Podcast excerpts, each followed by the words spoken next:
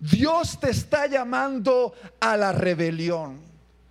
Pero no a esa rebelión estúpida e infantil que algunos practican en su vida, basada en faltar al respeto a sus padres, desafiar a cualquier eh, eh, figura de autoridad o cruzar los límites de lo que sería coherente. No, no, no, no, no estoy hablando de ese tipo de rebelión infantil y estúpida. Te estoy hablando de que Dios te ha llamado a una rebelión, pero a una rebelión con propósito.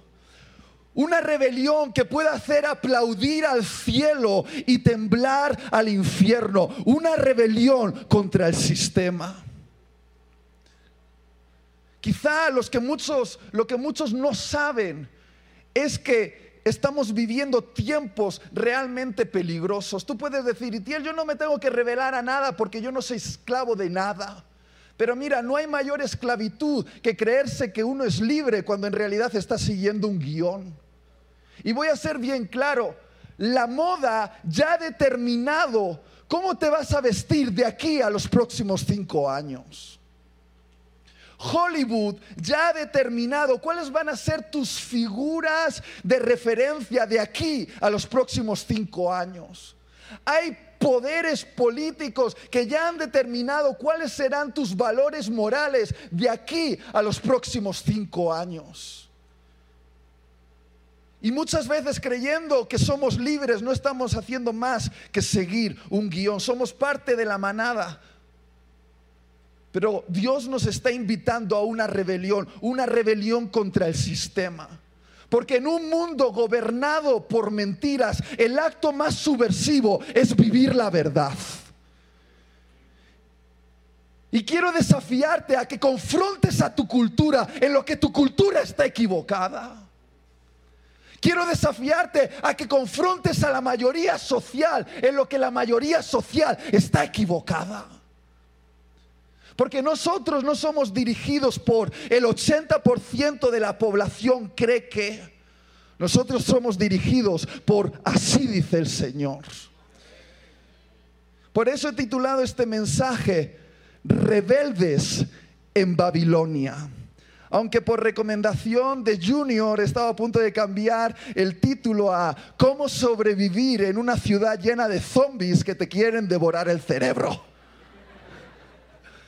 Y me gustaría hablarte de un muchacho que según los teólogos, cuando fue cautivado, cuando fue llevado preso a Babilonia, arrancado de su ciudad natal, quizá no tenía más de 16 años, pero se atrevió a vivir en una tensión, una tensión a la cual Dios nos está invitando a vivir en Babilonia, comprometerse con los asuntos de Babilonia, pero no dejar que Babilonia posea tu corazón quiero hablarte de Daniel. Y me gustaría que me acompañases a la escritura, a Daniel capítulo 1, a partir del versículo 3. El contexto es que el rey Nabucodonosor rey de Babilonia, ha enviado su ejército a Jerusalén, la han sitiado, la han tomado, han derribado sus muros, han derribado su templo, básicamente han humillado a la ciudad de Dios y ahora toman cautivos a jóvenes de las familias reales, de la nobleza, para llevarlos como servicio para el palacio real de Babilonia. Y dice el versículo número 3, y dijo el rey a Aspenaz, jefe de sus eunucos, que trajese de los hijos de Israel, del linaje real de los príncipes, muchachos en quienes no hubiese tacha alguna, de buen parecer, enseñados en toda sabiduría, sabios en ciencia y de buen entendimiento, e idóneos para estar en el palacio del rey, y que les enseñase las letras y la lengua de los caldeos y les señaló el rey ración para cada día de la provisión de la comida del rey y del vino que él bebía, y que los criase tres años, para que al fin de ellos se presentasen delante del rey. Entre estos estaban Daniel, Ananías, Misael y Azarías de los hijos de Judá. A estos el jefe de los eunucos puso por nombres diferentes. Puso a Daniel, Belsasar, a Ananías, Sadrach, a Misaal, Mesac y a Zarías negó Y presta atención, versículo número 8. Y Daniel propuso en su corazón no contaminarse con la porción de la comida del rey, ni con el vino que él bebía. Pidió por tanto al jefe de los eunucos que no se le obligase a contaminarse. Vamos a saltar al versículo 18. Pasados pues los días, al fin de los cuales había dicho el rey que los trajesen, el jefe de los eunucos los trajo delante de Nabucodonosor. Y el rey habló con ellos y no fueron hallados entre todos ellos otros como Daniel, Ananías, Misael y Azarías. Así pues estuvieron delante del rey. Y este versículo me encanta. En todo asunto de sabiduría e inteligencia que el rey los consultó, los halló diez veces mejores. Di conmigo, diez veces mejores. Más fuerte, diez veces mejores diez veces mejores que todos los magos y astrólogos que había en todo su reino. ¡Wow! Esta es una historia que me encanta. Ahora me gustaría que te imaginases esta situación.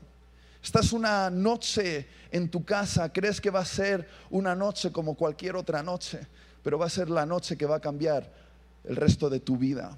Estás durmiendo, pero de repente oyes un ruido, alguien ha derribado la puerta de tu casa.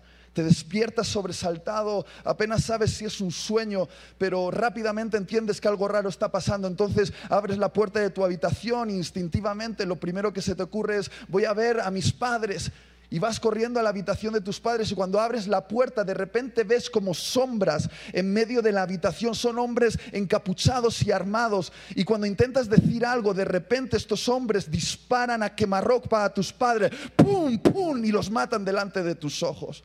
Te pones a gritar desesperadamente, no sabes qué está pasando y de repente uno de esos hombres encapuchados te golpea en la cara con la culata del arma, tú apenas estás manteniendo la conciencia, alguien te agarra por detrás y te vuelven a golpear en la cabeza y quedas totalmente inconsciente. Te han atrapado, te han subido a un camión, te han atado las piernas, los brazos, han puesto un pañuelo en tu boca. Y no sabes cuánto tiempo pasa, pero te despiertas y te ves ahí en medio de ese camión, te están llevando a algún lugar de alguna manera logras liberarte de, ese pañuelo que tienes en la boca y empiezas a gritar, socorro, por favor, ayúdame, socorro. Entonces paran el camión y otro hombre encapuchado vuelve a entrar, te golpea violentamente y te inyecta algo en el cuerpo, algo que te hace sentir que pierdes la conciencia y te duermes. No lo sabes en ese momento, pero te suben a un avión y te llevan fuera de tu país no sabes bien si pasan horas o quizá días. No lo sabes bien.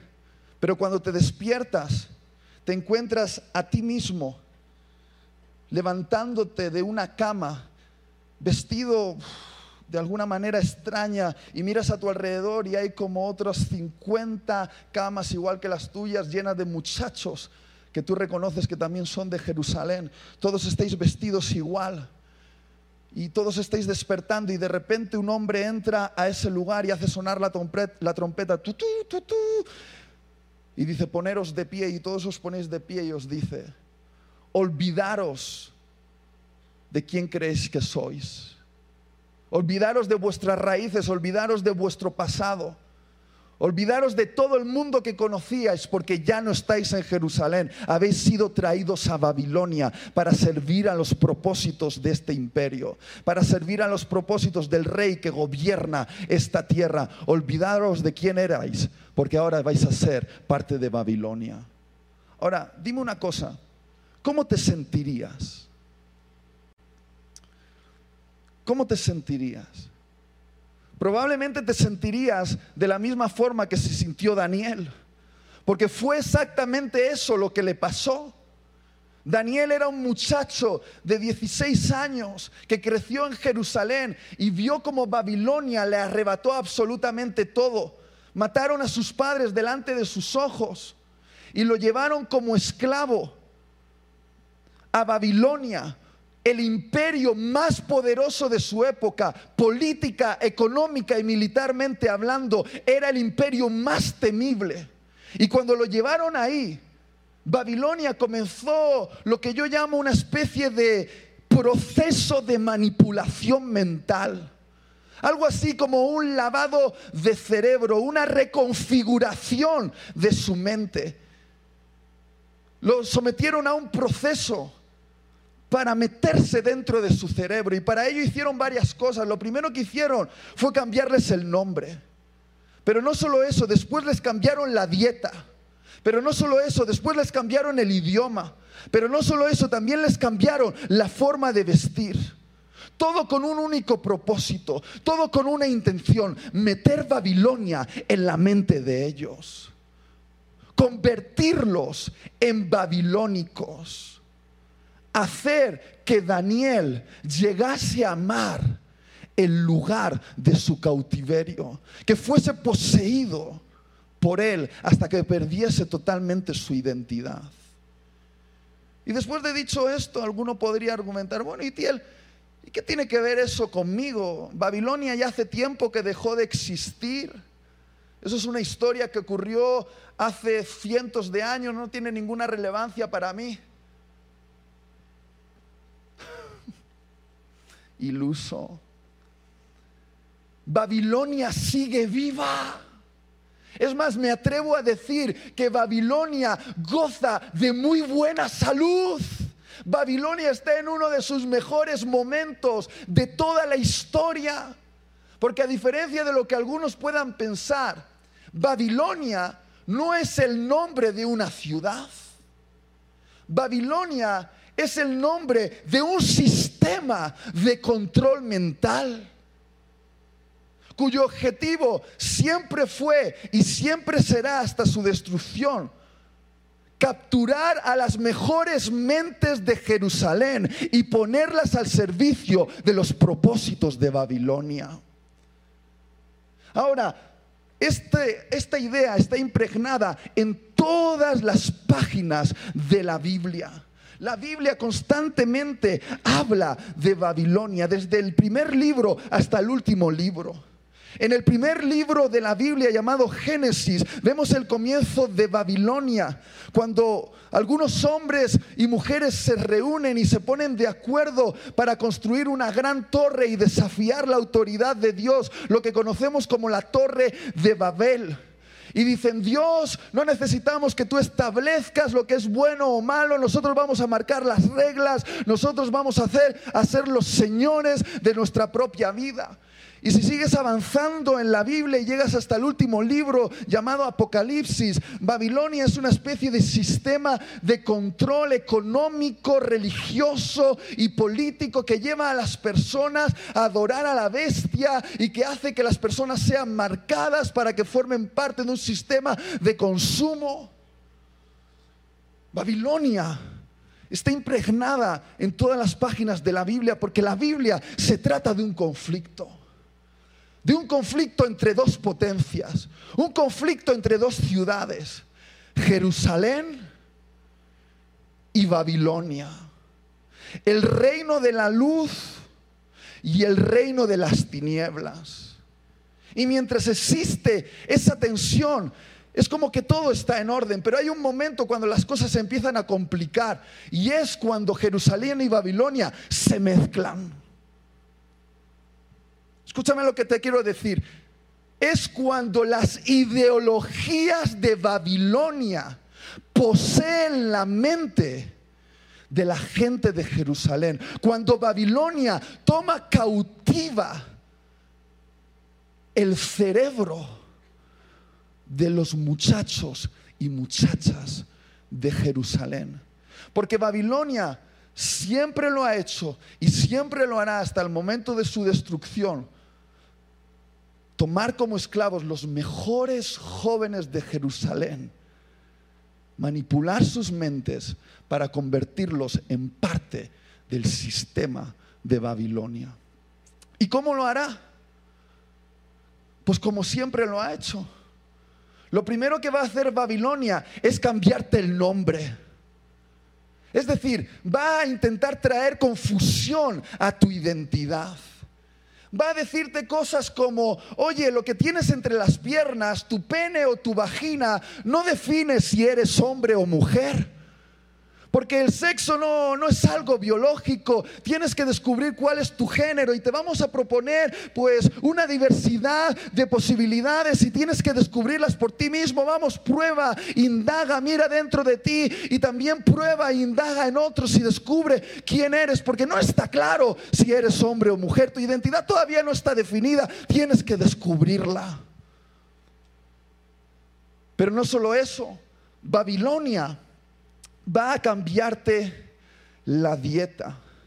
Es decir, te va a ofrecer que consumas sus productos y te va a decir cosas como, oye, si quieres realmente ser feliz, compra mis productos porque tu vida tendrá sentido si te vistes con este tipo de ropa o tienes este tipo de tecnología o conduces este tipo de coche, porque tu valor está relacionado con cuántos ceros hay en tu cuenta bancaria, porque para eso vives, para levantarte por la mañana, trabajar, para tener dinero, para comprar cosas que no necesitas, hasta que finalmente lo que posees termina poseyéndote y solo vives para pagar deudas, pagar deudas, pagar deudas, hasta que al final vives para mantener el sistema en marcha. Pero no solo eso. Babilonia va a cambiarte el idioma. Es decir, va a cambiar tu forma de hablar. Porque Babilonia sabe que si cambia tu forma de hablar, va a cambiar tu forma de pensar. Porque el lenguaje crea realidades. Eso es un principio espiritual. El lenguaje, las palabras tienen poder para crear realidades. Y Babilonia sabe que si cambia tu lenguaje, entonces cambia tu pensamiento. Babilonia es muy sutil. Por ejemplo, Babilonia no habla de aborto. Babilonia habla de interrupción voluntaria del embarazo. Babilonia no habla de guerra entre hombres y mujeres. Babilonia habla de empoderamiento femenino. Babilonia no habla de promiscuidad, Babilonia habla de revolución sexual. Babilonia no habla de eutanasia, Babilonia habla de muerte digna. Babilonia cambia las palabras para hacer que lo que antes era bueno ahora se crea que es malo. Y lo que antes era malo, ahora se crea que es bueno. Babilonia de repente hace que la palabra tolerancia sea más importante que la palabra verdad. Y Babilonia te dice que si quieres hablar con tolerancia, tienes que decir todos, todas y todes. Pero no solo eso. Babilonia quiere cambiar tu forma de vestir. Es decir, quiere ponerte su traje, quiere hacerte igual a todos, quiere erradicar lo diferente en ti, porque si hay algo que teme Babilonia es a alguien que se atreve a ser diferente, que se atreve a pensar diferente, que se atreve a cuestionar sus ideas. ¿Y por qué hace esto Babilonia? Porque Babilonia quiere meterse en tu mente, porque Babilonia quiere convertirte en un babilónico porque Babilonia quiere que ames el lugar de tu cautiverio. Y, eh, escúchame una, una cosa, lo más peligroso de Babilonia no es que vivas en ella. Lo más peligroso de Babilonia es que ella viva dentro de ti. Te lo voy a volver a decir.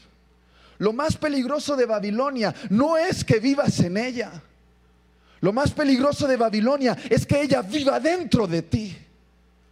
Porque seamos honestos, podamos estar dentro de los muros de Jerusalén y estar sentado en las sillas de Jerusalén, en un evento de Jerusalén, pero tener nuestras mentes poseídas por las ideologías de Babilonia. Muchas madres vienen a mí desesperadas, no sé, pero tengo como un imán para las madres. Hemos llorado, ellas y yo, mucho por ti, hijo de la guayaba. Y muchas madres han venido y me han dicho, Itiel, por favor, saca a mi hijo del mundo, saca a mi hijo del mundo. Y yo en ese momento no le digo lo que pienso, solo la abrazo y oro por ti. Pero te voy a decir a ti lo que realmente pienso de este asunto y es esto. Querido, lo difícil no es sacarte del mundo. Lo difícil es sacar el mundo de tu corazón. Y hoy más que nunca se hace urgente la oración que Jesús hizo por sus discípulos y que creo que esta noche está haciendo por todos nosotros. Padre, protégelos y enséñales a vivir en esta tensión, porque ellos están en el mundo, pero no pertenecen a este mundo. Y Dios quiere que aprendamos a vivir en esta tensión. No hay manera de hacerse efectivo para los propósitos de Dios si no aprendemos a vivir en esta tensión. Porque hay dos extremos que son igualmente de peligrosos y que nos hacen eh, eh, inhabilitados para los propósitos de Dios. El primero de ellos es el aislamiento. Es cuando creamos grandes murallas en Jerusalén y nos escondemos dentro de ella y decimos, no, por favor, ay, qué peligroso es el mundo que hay allá afuera, no, por favor, cerrar las puertas, que nada entre, no, por favor. Y nos aislamos creando una especie de microcultura con nuestro propio lenguaje, nuestras propias tonterías, hablando eh, de cosas que no le interesan a nadie, contestando preguntas que nadie se está haciendo. Y aislarte te hace inoperativo para los propósitos de Dios. Pero existe otro extremo que es igualmente peligroso, que es la mimetización. ¿Qué es la mimetización? Es hacerte igual al entorno que te rodea. Es cuando destruimos todas nuestras murallas, las echamos abajo y decimos, vamos, que venga todo, todo es bienvenido, entrad aquí, vamos, la puerta está abierta. Hasta que al final ya no hay diferencia entre lo que está dentro y lo que está afuera, ya no hay diferencia porque nos hemos hecho iguales, nos hemos mimetizado con el entorno. Y eso también nos hace inoperativos para los propósitos de Dios. Dos extremos peligrosos, el aislamiento y la mimetización. Y Dios nos está llamando a vivir en el centro radical. Dios quiere que aprendamos a vivir en una tensión. Y si no aprendes a vivir en esa tensión, no podrás ser efectivo para sus propósitos. Él quiere que aprendas a vivir sabiendo que estás en este mundo, que tienes que involucrarte en los asuntos de este mundo, que tienes que estar presente en este mundo, pero sin dejar que este mundo posea tu mente. Y Daniel, Daniel nos demuestra que es posible vivir en el centro radical que es posible estar en Babilonia y convertirse en un referente en Babilonia, ser influencia en Babilonia, pero sin dejar que Babilonia cautive tu mente. Daniel nos demuestra que un muchacho de 16 años, arrancado de su tierra natal y llevado como esclavo por el imperio más poderoso de su época, puede desafiar a todo un imperio. Daniel nos demuestra que es posible vivir la verdad en un mundo lleno de mentiras. Porque ni Babilonia, con todo su poder político, económico y militar, pudo doblegar el alma de un muchacho que tenía convicciones inquebrantables. Y me gustaría hablarte de cómo podemos resistir la presión. Le he pedido ayuda a un tipo fuerte y soltero, quizá es su oportunidad para cambiar el rumbo de su vida. Un aplauso para él. Wow. Muy bien. ¿Cómo te llamas? Brandon. Brandon tiene nombre masculino, chicas. No se llama Florecilla. Brandon. Ahora, Brandon, eh, necesito tu ayuda. ¿Puedes agarrar estas dos latas de Coca-Cola? Ahora, obsérvalas bien, Brandon. Tú que eres un tipo eh, muy observador. ¿Tú crees que las dos latas están hechas del mismo material, tienen el mismo dibujo, el mismo diseño? ¿Qué te parece? Eh, sí, el mismo material y el mismo diseño. Sí. Entonces, ¿notas que entre las dos latas existe alguna diferencia? Eh, sí, esta tiene líquido, esta está vacía. Muy bien, una está llena y cerrada y la otra está vacía y abierta. Vamos a hacer un experimento, ¿está bien? Quiero que agarres la lata que está vacía y abierta con tu mano derecha, con el pulgar y el índice. Extiéndelo, que se note el musculito aquí. Vamos a ver. Brandon, es tu momento. Ahora, Brandon, ejerce presión con dos deditos y aplasta la lata. Titán. Vamos, machote, Leónidas, con toda la mano, aplástala. Muy bien, ahora con las dos manos. Venga, aplástala. Wow, papazote. Ahora, pon la lata en el suelo y pon todo tu peso sobre ella. Vamos, pon todo tu peso sobre ella. Wow. Agárrala. Brandon, tú que eres un tipo muy poético, ¿podrías describirnos cómo ha quedado la lata después de esta presión? Eh, destruida. ¿Destruida? ¿Se te ocurre alguna otra palabra? eh, de- diferente, aplastada. Aplastada, muy bien. Ahora, vamos a hacer algo, vamos a hacer exactamente lo mismo, pero con esta lata que está llena y cerrada. Agárrala con los dos deditos, el pulgar y el índice. Brandon, es tu momento, hay muchas chicas mirando. Es tu oportunidad para no quedarte para forrar Biblias ni vestir santos. Muy bien. Vamos, ejerce presión con tus dos deditos. Vamos, vamos, vamos, vamos, vamos. Bueno, hazlo con toda la mano, con toda la mano, con toda la mano, Brandon. Bueno, con las dos manos, venga, Brandon, con las dos manos. Ejerce presión, muy bien, muy bien, muy bien, muy bien, muy bien. Bueno, ponla en el suelo, a ver, a ver. Ah, súbete con todo tu peso sobre ella. ¿Puedes agarrarte sobre mí? Muy bien. Bueno, agárrala. Tú que eres un tipo muy poético. Después de haber ejercido presión sobre ella, ¿cuál ha sido el resultado? ¿Cómo la ves? ¿Cómo ha quedado? Eh, quedó igual. Quedó igual. Muy bien. Ahora, mi pregunta es, ¿has ejercido la misma presión sobre esta que sobre la primera? Eh, sí, la misma. O incluso quizá un poquito más, puede ser. Sí, como más fuerza, digamos. Uno, Entonces, agarra las dos latas. ¿Cuál crees que es el motivo para que la primera lata haya quedado aplastada y la otra que haya quedado intacta bajo la presión que has ejercido sobre ellas? ¿Cuál crees que es la respuesta? Eh, la diferencia es que esta estaba vacía por dentro. En su interior no, no había nada. Y esta este estaba llena. Bueno, está llena. Entonces tenía todo.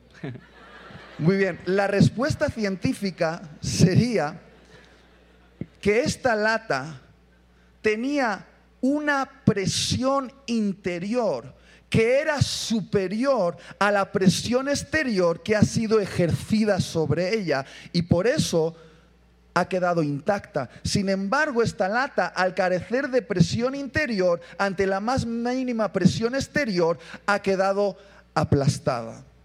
Y lo que quiero decir es esto, que la única manera de poder resistir a la presión de este sistema, a la presión ideológica que ejerce sobre nosotros, a la presión cultural, política y social que ejerce sobre nosotros, es asegurándonos que tenemos una presión interior que sea superior a la presión con la cual nos están presionando. Muy bien, Brandon, no sé si tienes esposa, pero te has ganado una Coca-Cola. Un aplauso para Brandon, por favor. Ahora, ¿queréis que sea honesto? Voy de país en país, de evento en evento, y me encuentro con algo que me preocupa. Constantemente me encuentro con jóvenes que tienen su corazón lleno de emociones, pero que tienen su cerebro vacío de convicciones. Lo voy a volver a decir. Constantemente me encuentro con jóvenes que tienen su corazón lleno de emociones, pero que tienen su cerebro vacío de convicciones. Y una generación de jóvenes así es una generación fácilmente doblegable, que puede ser aplastada ante la más mínima presión. Y yo sé que durante mucho tiempo habéis oído este clamor por parte de vuestros padres, vuestros pastores y vuestros líderes. Cuidado, cuidado con la presión social. Pero yo he venido aquí en el nombre de Jesús para decirte que tú eres la presión social. Tú eres la presión social. Pero tienes que asegurarte de tener la suficiente presión dentro de tu mente. Tienes que asegurarte que tienes convicciones inquebrantables. Y Daniel nos demuestra que es posible vivir en esa tensión. Durante los primeros siete versículos de la historia de Daniel, parece que Daniel es una víctima que no tiene control absolutamente de nada. Lo han arrancado de su mundo, han matado a sus padres, es solo un muchacho en medio de Babilonia. En los primeros siete versículos, Daniel parece una víctima, pero en el versículo número 8, todo cambia. En el versículo número 8, Daniel toma control sobre lo único que puede tomar control. En el versículo número 8 empieza la revolución. Y Dios te ha traído a este congreso no solamente para recibir información, sino para que encarnes el versículo número 8. El versículo número 8 puede cambiarlo todo. Estás aquí para tomar en serio el versículo número 8. Y el versículo número 8 dice que Daniel propuso en su corazón no contaminarse con la comida y la bebida de la mesa del rey de Babilonia. Y alguno podría decir, ¿por qué esto es tan importante? ¿Por qué decidir lo que uno va a comer o no va a comer? Que es un asunto privado, que es un asunto personal, que es un asunto que forma parte de la vida cotidiana. ¿Va a cambiar algo en el mundo? Porque, seamos honestos, parece una decisión irrelevante. Ahora, no tengo tiempo para explicar por qué razón Daniel decidió no comer esa comida y esa bebida. Simplemente diré que para Daniel era una cuestión de principios. Él sabía que comer ese tipo de comida que había sido sacrificada a los ídolos era una especie de, de vender sus principios. Y como buen judío sabía que uno se convierte en lo que come. Y Daniel tomó una decisión aparentemente inofensiva. La decisión de lo que iba a comer o no iba a comer. Pero esa decisión aparentemente irrelevante comenzó a crear una presión interior dentro de ese muchacho que fue creciendo año tras año tras año hasta el punto que cuando vemos avanzar su historia vemos que Daniel se convierte en una persona realmente relevante en Babilonia que es capaz de mirar a la cara a los gobernantes de esa nación y rehusarse a obedecer ciertos decretos sabiendo que le podía costar la vida y aún así no le tembló las piernas. Y lo que he venido a decirte es que una, una generación que toma una convicción privada, en algo que parece aparentemente insignificante, que es fiel con lo que va a comer o no va a comer. Es una generación que va a crear una presión dentro de él para un día poder confrontar los poderes de este mundo. Pero todo empieza tomando una decisión en algo privado. ¿Qué vas a comer o no vas a comer? La convicción de no contaminarse. Y algunos aquí pueden decir, Itiel, pero yo ya he decidido no contaminarme. Yo no fumo, no bebo y no me drogo. Por favor, no sea ridículo. La vida cristiana no se trata de no fumar, no beber o no drogarse. Eso es un asunto del kindergarten, de la escuela dominical. Por favor. Cuando hablo de no contaminarte, estoy hablando de no contaminarte con aquello que es lo más tóxico de Babilonia, con aquello que es lo más peligroso de Babilonia. ¿Sabes lo que es? Sus mentiras sus mentiras disfrazadas de verdad, sus medias mentiras mezcladas con sus medias verdades. Joven, escúchame, no te lo comas todo. Escúchame bien, no te lo comas todo. Babilonia ha puesto sobre la mesa todo un sistema ideológico que te lo estás comiendo. Él, Babilonia, el sistema, ha infiltrado sus ideas, sus mentiras aparentemente buenas, que suenan a justicia social, que hablan de una especie de igualdad o de un amor, y los ha infiltrado en los medios de comunicación, en las radios, en internet, en, YouTube, en los libros de educación, en, en la música, en la política, y ha puesto una mesa delante de ti y tú ni siquiera estás pensando lo que comes. No te lo comas todo. Porque te conviertes en aquello que comes. Y escúchame, no hay serie de televisión carente de ideología, no hay youtuber carente de ideología, no hay libros carentes de ideología y tú te lo comes todo sin discernir lo que estás comiendo, te lo metes dentro del sistema mental y cuando te quieres dar cuenta ya no sabes discernir muy bien dónde está el bien, dónde está el mal, dónde está la verdad, dónde está la mentira. No te lo comas todo. Ahora, yo no he venido a hacerte un listado de las mentiras de Babilonia que tienes que evitar, porque eso sería inútil. Porque si Babilonia tiene una habilidad, es la habilidad de mutar sus mentiras de transformarlas de generación en generación, de ciudad en ciudad, de, cultura en cultura. Él toma mentiras antiguas, las muta y las convierte en algo que parece nuevo, pero sigue siendo la misma mentira que desde el principio. Lo que yo he venido aquí es desafiarte a algo que es la clave para vivir en esta tensión. Y es esto, que desarrolles una mente cristiana. Yo ya tengo una mente cristiana. Una mente religiosa no es una mente cristiana. Porque la mente cristiana es la mente más peligrosa que existe. Porque la mente cristiana es una mente tan lúcida que es capaz de discernir entre la verdad y la mentira, lo bueno y lo malo, lo saludable y lo tóxico. Porque la mente cristiana es la mente de Cristo operando en tu cerebro.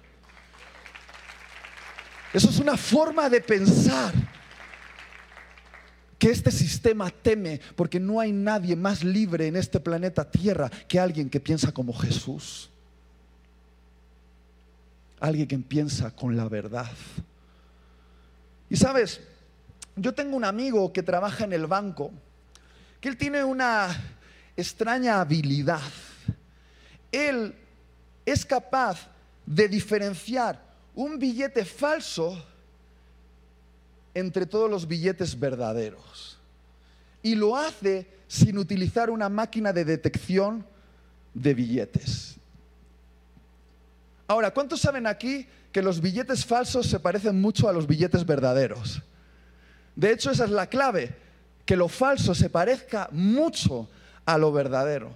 Y este amigo mío tiene la capacidad de, sin usar una máquina de detección, diferenciar un billete falso de un billete verdadero. Y yo le pregunté, a ver, ¿cuál es la clave para desarrollar esa habilidad?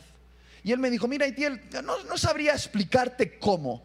Solo sé que llevo años trabajando con billetes y cada día pasan por mis manos miles de billetes, cada semana miles de miles, cada mes miles de miles de miles y cada año que pasa quizá por mis manos han pasado cientos de miles, sino millones de billetes. Y cuando tú estás acostumbrado a tocar billetes verdaderos, cuando tus manos se acostumbran a tocar billetes verdaderos, cuando de repente pasa por tus manos un billete falso, una alarma se enciende dentro de ti.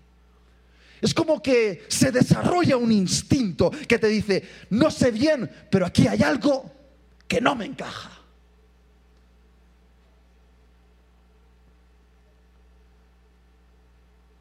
Y lo que he venido a decirte es esto, que la única manera de poder discernir la verdad de la mentira es teniendo contacto constante con la verdad.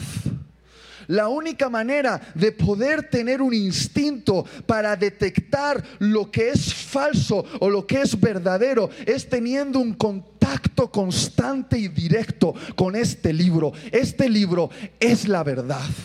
La Biblia, escúchame bien, este libro no es cualquier cosa.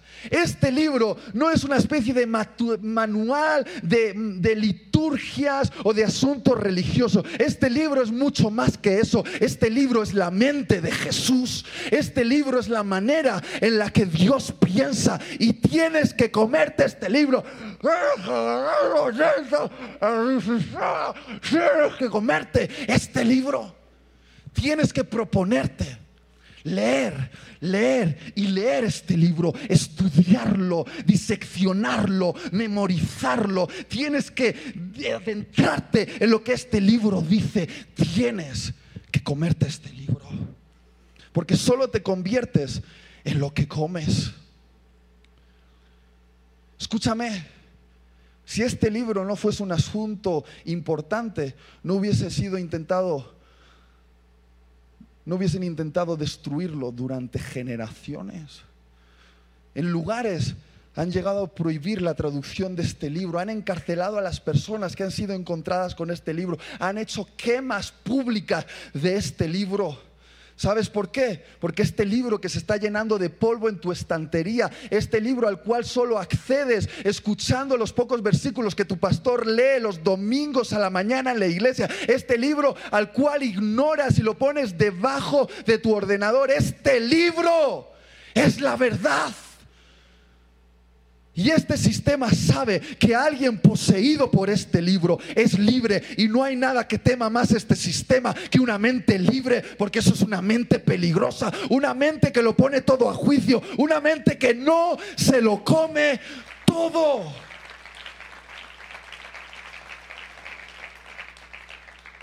Hay algunos que me preguntan, Itiel, ¿cómo has llegado a desarrollar esa convicción espiritual que tienes.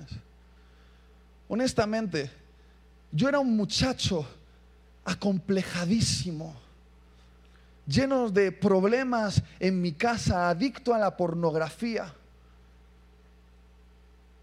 Pero con 15 años tuve un encuentro con este libro.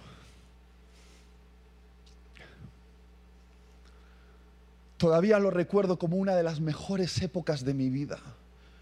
No he vuelto a vivir ese romance con tanta intensidad como aquella época con este libro. Yo descubrí este libro y me metía en mi habitación a leer este libro y yo sabía cuándo entraba, pero no sabía cuándo salía. Leía, leía, leía sin control, subrayaba, eh, eh, estudiaba y la verdad es que no entendía la mitad. Por no decirte que no entendía casi nada.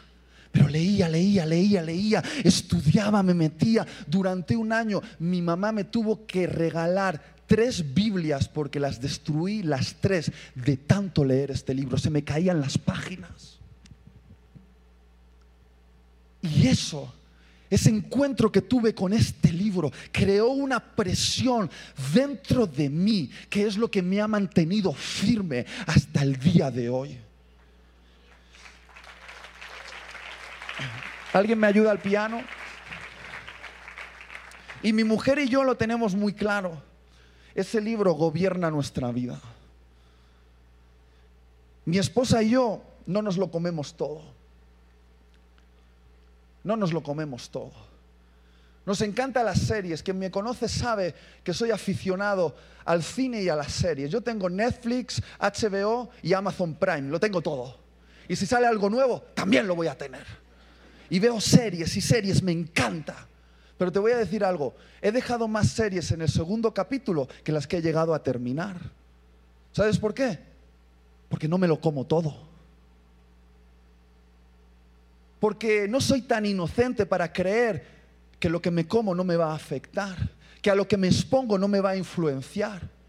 Porque de repente te encuentras series como narcos, que de repente ensalzan a un narcotraficante llamado Pablo Escobar,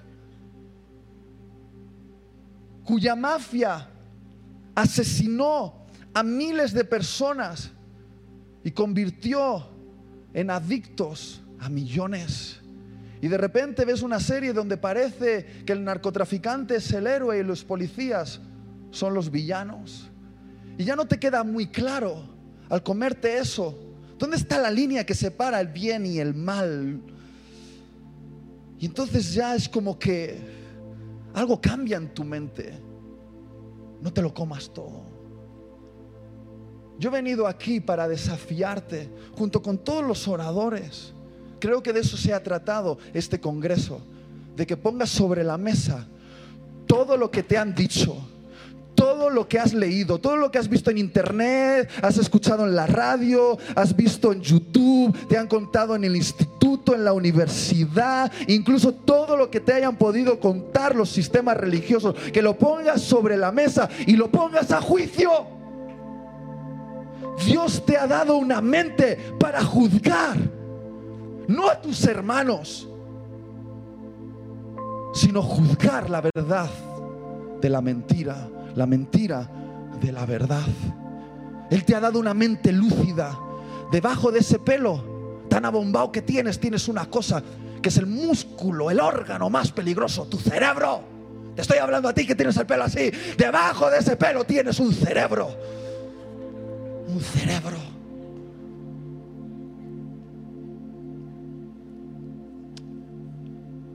Y este sistema te dice cosas como, que somos producto de la casualidad, que no hay propósito en nuestra existencia, que simplemente somos fruto del azar y de una evolución errática de la supervivencia del más fuerte y que no somos más que unos animales evolucionados, superiores a otros animales, pero sin propósito.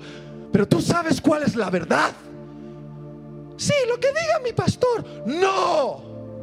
Te estoy preguntando si tú lo has estudiado, si has desarrollado un argumento, si has diseccionado las evidencias, si me puedes dar una respuesta razonada.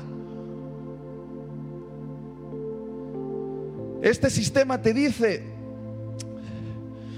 que un embrión en el vientre de una mujer no es vida humana, que son solo unas células que se han mezclado, pero que no hay nada humano ahí, que simplemente no es importante y que simplemente forma parte de algo que puede ser desechable, pero tú sabes lo que es la verdad. Sí, lo que diga mi pastor, no. Te he preguntado si has estudiado el tema, si has desarrollado un argumento, si has diseccionado las evidencias, si me puedes dar una respuesta razonada.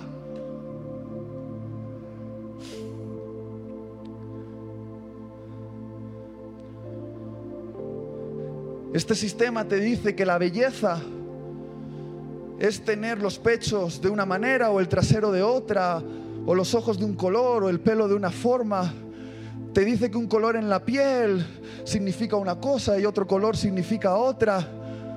Pero tú sabes lo que es la verdad. Sí, lo que diga mi pastor. No.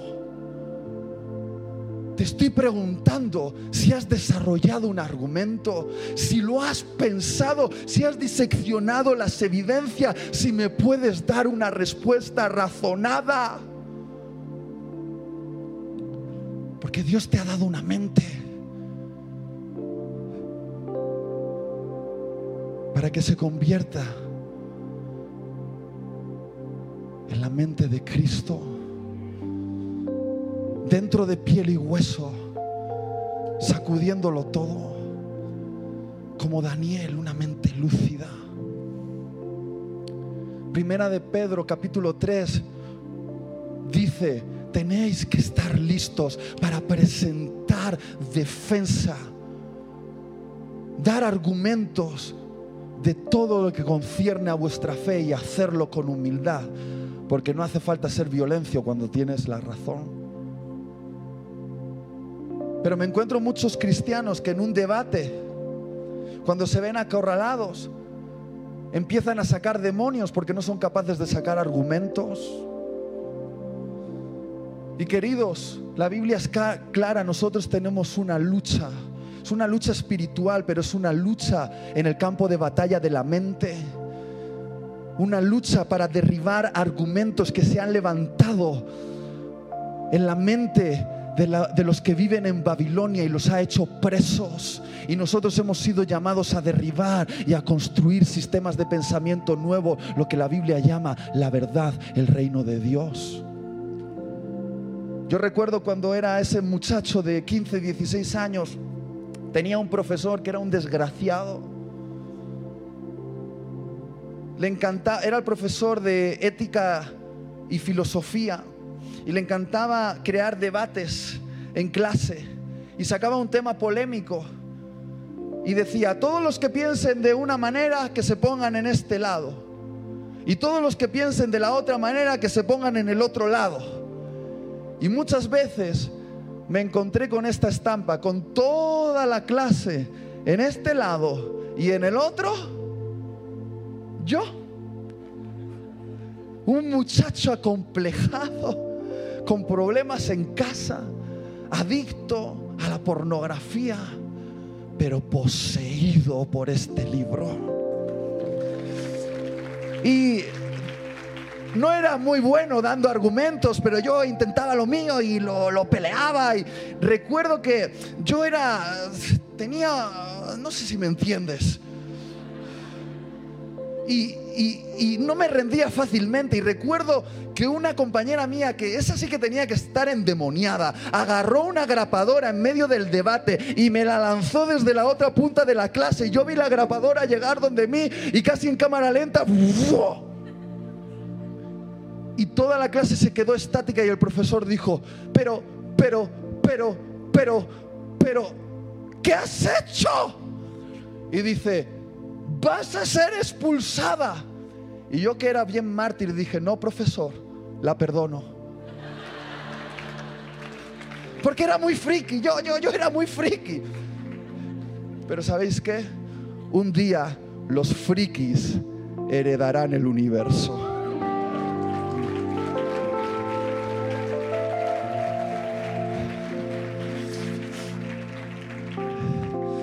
Cuando Dios encuentra una mente así, una mente lúcida como la de Daniel, no le importa convertirla en diez veces mejor.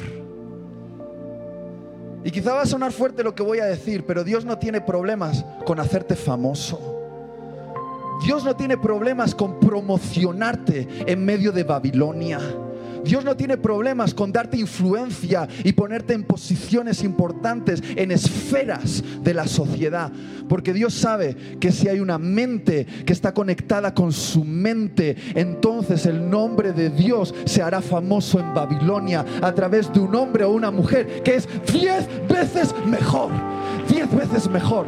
Porque se ha atrevido a no tener una mente de montón, se ha atrevido a tener una mente de único. Y Dios quiere hacer su nombre famoso ligándolo con el tuyo. Porque ¿sabéis cómo conocían a Dios en Babilonia? No lo conocían como Yahvé, lo conocían como el Dios de Daniel.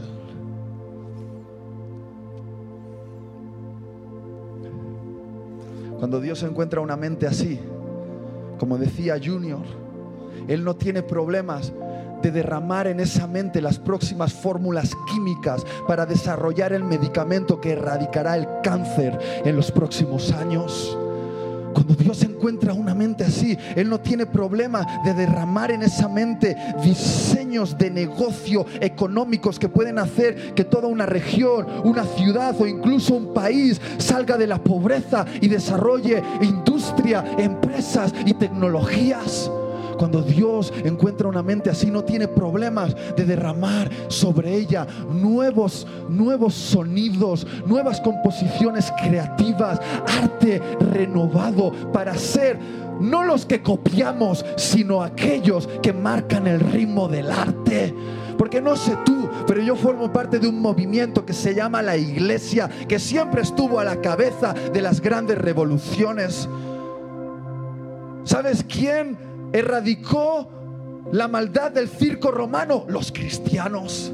¿Sabes quién abolió la esclavitud en algunos países? Los cristianos. ¿Quiénes redactaron los derechos humanos? Los cristianos. ¿Quiénes fundaron la Cruz Roja? Los cristianos. ¿Quiénes desarrollaron conceptos educativos con eh, eh, la escritura, eh, las publicaciones como las hemos conocido en Occidente? Los cristianos. Yo formo parte de un movimiento subversivo y peligroso. Que no somos las víctimas. Que nos hemos comprometido con amar Babilonia porque Dios tiene mucho pueblo en esta ciudad. No deseamos que caiga fuego del cielo.